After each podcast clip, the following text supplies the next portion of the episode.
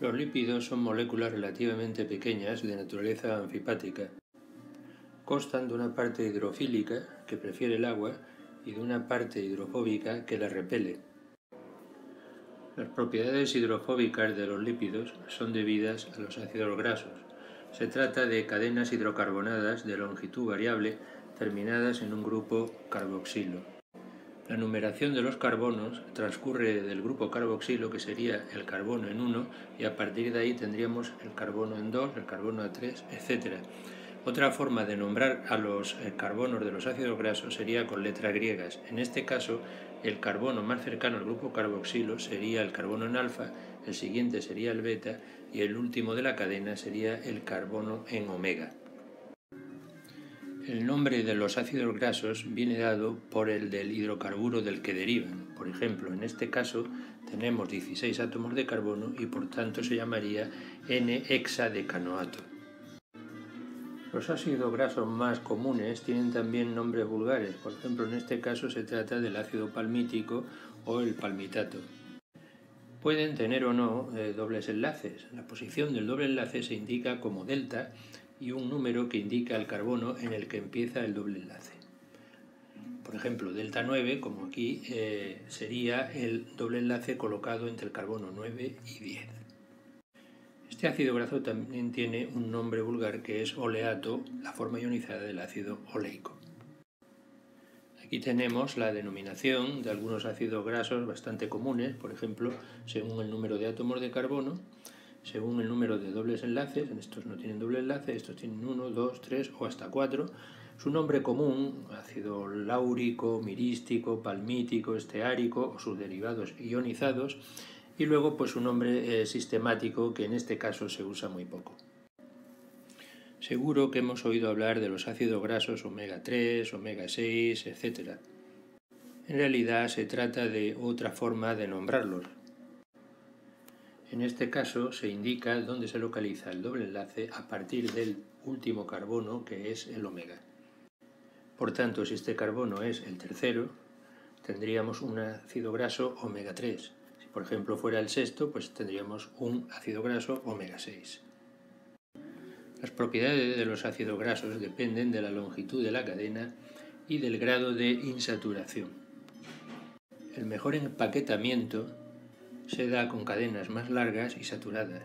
El peor empaquetamiento se da, como en este caso, con cadenas más cortas y sobre todo que tengan dobles enlaces. Las grasas son eh, depósitos de energía. En mamíferos se acumulan en el citoplasma de células adiposas o adipocitos. Su composición es glicerol que ha sido esterificado con ácidos grasos. Aquí podemos observar un ejemplo en donde el glicerol ha sido esterificado por tres ácidos grasos distintos. Los fosfolípidos son lípidos polares en donde el glicerol ha sido esterificado con un fosfato por un lado y con dos ácidos grasos. El fosfato además llevará otros eh, residuos. Según el residuo polar que lleve el grupo fosfato tendremos diferentes fosfolípidos. Así, si este grupo X es un hidrógeno, tendremos el ácido fosfatídico. Si se trata de la etanolamina, tendremos la fosfatidiletonolamina. Si se trata de la colina, tendremos la fosfatidilcolina o lecitina. Si se trata de la serina, la fosfatidilserina, etc. Aquí podríamos tener incluso otro fosfatidilglicerol. En este caso tendríamos difosfatidilglicerol o cardiolipina. Aquí tenemos un ejemplo de fosfatidilcolina. Por un lado tenemos la colina con el grupo fosfato y por otro los dos ácidos grasos. En este caso, el ácido graso insaturado lo que implicará será que la cadena se doble y eso lo que producirá será un empaquetamiento menos compacto. Los esfingolípidos están basados en la esfingosina esterificada con un ácido graso y con residuos variados. Por ejemplo, aquí la fosfocolina y eh, por otro lado el palmitato esterificando como ácido graso. Esto da lugar al esfingolípido llamado esfingomielina. Una molécula de esfingosina que ha sido esterificada por un ácido graso se denomina ceramida. Si en esta posición, en lugar de haber una fosfocolina como en la diapositiva anterior, tenemos hidratos de carbono, por ejemplo monosacáridos como glucosa o galactosa, entonces tendremos cerebrósidos. En este caso se trata de glucocerebrósidos, en este otro de galactocerebrósidos. Si los esfingolípidos están sustituidos con carbohidratos más complejos, entonces tendremos gangliósidos de los cuales hay más de 60 diferentes.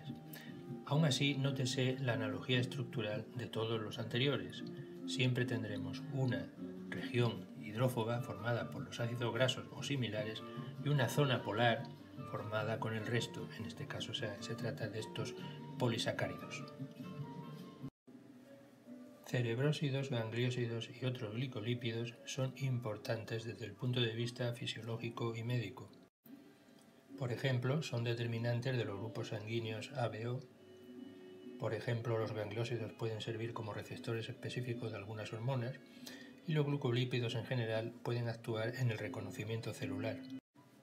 Además, distintas enfermedades se producen como consecuencia de defectos en el metabolismo de los glicolípidos.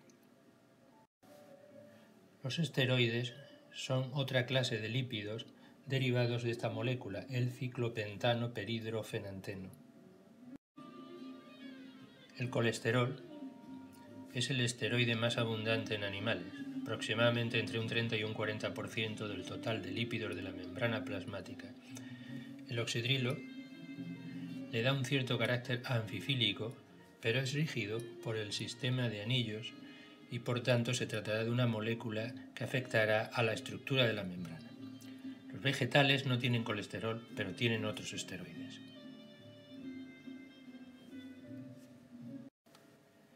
El colesterol es precursor metabólico de las hormonas esteroideas que tienen gran importancia fisiológica. Por ejemplo, aquí tenemos eh, varias de ellas, por ejemplo el cortisol, la testosterona, que es un andrógeno, la aldosterona, que es un mineral o corticoide, o el beta-estradiol, que es un estrógeno. Por favor, léase atentamente esta advertencia. Las ilustraciones utilizadas en esta presentación se han extraído de los libros que se indican aquí.